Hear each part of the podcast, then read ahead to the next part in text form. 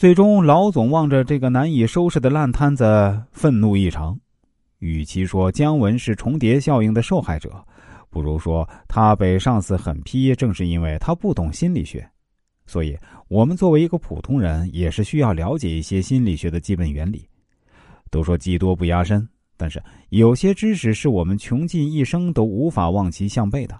所以，我们每个人的天赋和精力啊，也是有限的。但是心理学是不同的，心理学是一门很适合普通人入门并且加以灵活运用的基础学科。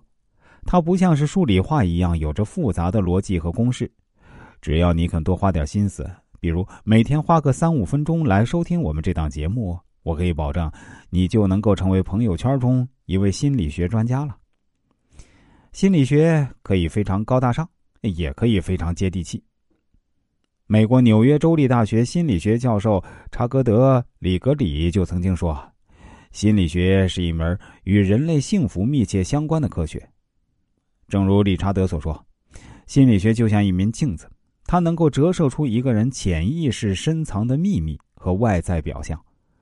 如果将心理学比喻成智慧的旅行，那么选择适当了解并运用心理学，一定能够让自己不虚此行。”以重叠效应为例。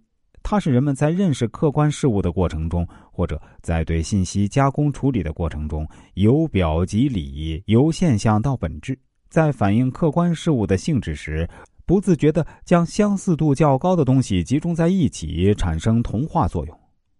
学生在做笔记的时候，大多都是一个科目用一个笔记本，在老师上课的时候呢，这种方法还可以用。但在整理笔记内容而做复习的准备时呢，这未必是一个好办法。为了防止这种重叠效应，可以使用一本笔记本记多种内容的办法。比如，笔记本的第一到第十页记英语单词，第十一到第二十页采用记数学公式，二十一到三十页记历史内容。也就是说，把一本笔记本多元化，会增加记忆的效果。假若翻阅笔记本啊，每一页都是英语单词、音标、英文句子，看了会使人头疼。那如果硬是记忆啊，也会因为重叠效应而使记忆被抑制，即使花了很多的时间，效果依然很小。